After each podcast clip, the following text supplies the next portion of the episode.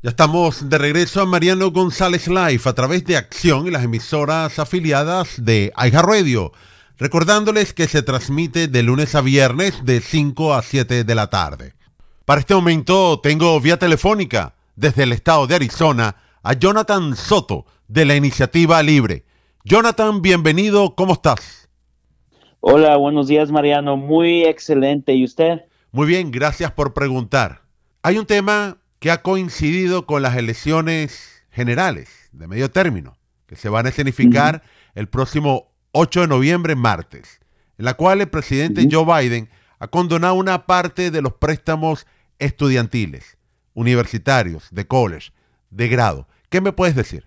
Sí, Mariano, e, es, uh, correcto. Y es, uh, es algo muy interesante que está pasando por con cancelar los préstamos uh, estudiantiles no nos lleva realísticamente a una solución de este tema, porque es algo que está afectando a, a muchas personas, a muchas familias, ah, es algo que está ah, afectando el sistema educativo. Pero esta no es una solución. Esta es básicamente el Ejecutivo, el presidente, tomando poder que no tiene ese precedente en muchos contextos, como uno puede decir, influenciar las elecciones que vienen. Fundamentalmente, esta no es una solución para el problema. Si vimos lo que pasó durante la pandemia, donde el gobierno empezó a gastar más dinero, a cambiar los recursos, esto es similar, va a causar más inflación, no va a resolver los precios altos en el colegio. Muchos economistas han calculado 300 mil millones de dólares va a costar esto al contribuyente. Otros van más allá y dicen 500 mil millones de dólares. Entonces, Jonathan, yo me pregunto, un endeudamiento adicional, un dinero que no hay, y como tú bien acabas de mencionar, en momentos de alta inflación, esto no está como muy imprudente. Sí, es correcto. Ah, ¿Cuánto va a costar? No se sabe exactamente todavía, pero sí hay un promedio medio uh, billón, pero también depende de qué economista le preguntes, pero eso veremos ya cuando realísticamente eh, todo se finalice. Pero sí, esta carga de deuda es una transferencia de, unas, de un grupo de personas a otras. Fundamentalmente, el gobierno no debe determinar quién gana y quién pierde. En una sociedad libre, eso no, debe de, no se debe de aceptar aquí es, ese, es el gran problema también, donde eh, deberíamos de preguntar que si el, ejecutivo, el presidente de este país tiene ese poder, pero eh, en términos del gasto sí va a ser un, gran problema porque estamos, eh, queremos ayudar y hay otras maneras de ayudar, pero con esto estamos básicamente diciendo, castigando a los que han tomado una disciplina en sus decisiones eh, personales y financieras por otras personas que no han hecho probablemente las mejores decisiones, pero también a lo mejor no hubo valor en lo que hicieron. Entonces es algo muy interesante, pero tendremos que ver qué son las consecuencias al final del día. Hablemos un poco de las personas. Según tengo entendido, el presidente va a ayudar a una persona, un individuo, de 100 mil dólares a que el gobierno le va a entregar los contribuyentes 10 mil dólares. Y creo en familia puede llegar o en pareja 250 mil dólares.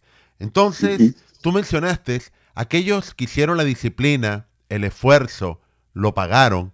O peor aún, Jonathan, veamos un padre de familia que tenga hijos, un matrimonio, 40, 50 mil dólares al año y en la cual nunca fueron a la universidad y tenga que pagar el préstamo de otra persona que le va muy bien.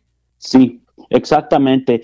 Ah, mira, Mariano, e, es muy interesante porque todo, eh, todo este cancelamiento de préstamos nomás ayudaría como un promedio de 13% de las personas que tienen deuda.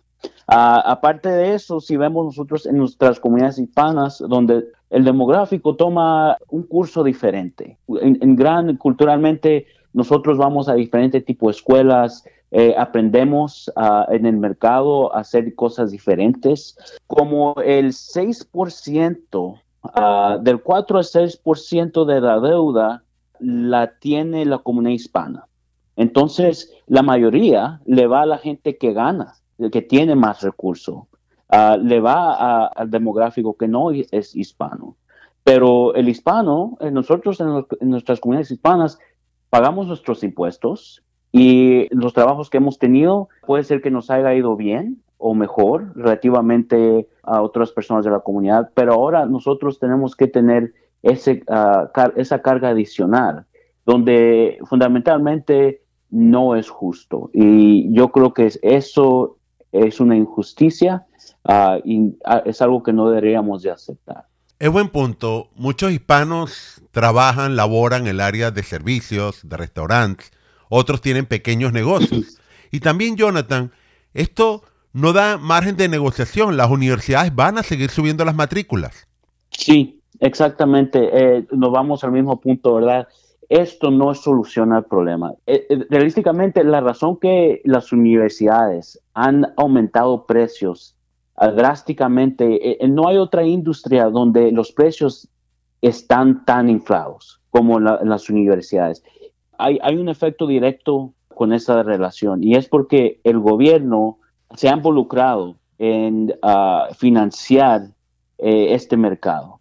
Entonces, si seguimos en ese mismo paso de seguir metiendo dinero, nos va a seguir dando el mismo resultado. Las universidades van a seguir subiendo el costo por atenderlas. Entonces, realísticamente, parte de la solución es que es cambiar ese pensamiento. Deberíamos de nosotros empoderar a estudiantes con la información, información financiera, ah, de, sus opciones. Eh, también, realísticamente, para muchas, eh, para muchas personas, hay nosotros en nuestras comunidades hispanas sabemos esto.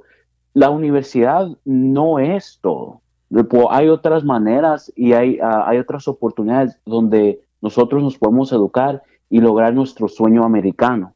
No es necesariamente obtener mucha deuda, irnos a una universidad y tener una credencial que nos diga que nosotros somos algo, alguien en la vida. Muchas veces las universidades, ante la falta de información, llevan a los estudiantes a capacitarse a lo mejor en profesiones no tan lucrativas que no son demandadas en el mercado laboral. Y también, tomando tu punto de vista, y estoy de acuerdo, la universidad no es todo. Allí afuera hay un sinnúmero de ocupaciones que en este país te permite tomar un curso, sacar una licencia en pocos meses y te empoderas, empiezas a producir en muchos mercados, da servicio, generando buenos ingresos y estabilidad digamos, laboral. Sí, es, es exacto eso, Mariano, y es la belleza de Estados Unidos donde nosotros tenemos ah, para lograrnos muchas capacidades, muchas opciones, muchas oportunidades. Hay, hay, otras opciones que no incluye una universidad. Puede incluir otros colegios más chicos, puede incluir programas de, de meses. hay programas que de obtener licencia entonces, no nomás deberíamos de nosotros decirle a nuestras familias y a nuestras comunidades de que si te quieres lograr y quieres ser feliz, tienes que ir a una universidad. Ah, hay mucho, muchas opciones y yo realísticamente siempre uh, en mi comunidad, yo cuando hablo con mi comunidad, uh, les expreso eso. Uno se tiene que dar tiempo de sus, para entender sus fortalezas, qué es realísticamente lo que eh, en ellos tienen pasión. Ah, y deberían, basado en eso, extenderse a tratar de aprender algo arriba de eso. La mayoría de las personas en mi comunidad que se han logrado, que son felices, no han ido a una universidad y no tienen la deuda. Al contrario, ellos han trabajado duro, han encontrado sus oportunidades, ah, han obtenido licencias para hacer otros tipos de trabajo como mecánicos, eh, para soldar. Hay muchos que abren sus, sus carretitas y venden uh, que sus dulces, sus papitas, sus refrescos. Ese es el sueño americano. Muy bien. Jonathan, lamentablemente el tiempo se nos ha finalizado. ¿Quieres enviar algún mensaje por el día de hoy? Sí, pues para empezar, muchas gracias Mariano por la oportunidad. Quiero extenderle a todos los que nos oyen hoy que nos visiten. Eh, nuestra página es eh, libre bilibre.org y ah, si gustan ah, aprender más sobre las soluciones a que nosotros estamos expresando, que tienen una orientación de la filosofía de la libertad y gustarían entender o activarse en su comunidad para empoderar a sus comunidades hispanas, que nos visiten. Tenemos ahí mucha información, no nomás de eh, este tema, pero de otros temas que ah, están afectando a nuestra comunidad. Jonathan, muchas gracias. A usted, gracias. Escuchamos desde el estado de Arizona a Jonathan Soto, vocero de la Iniciativa Libre.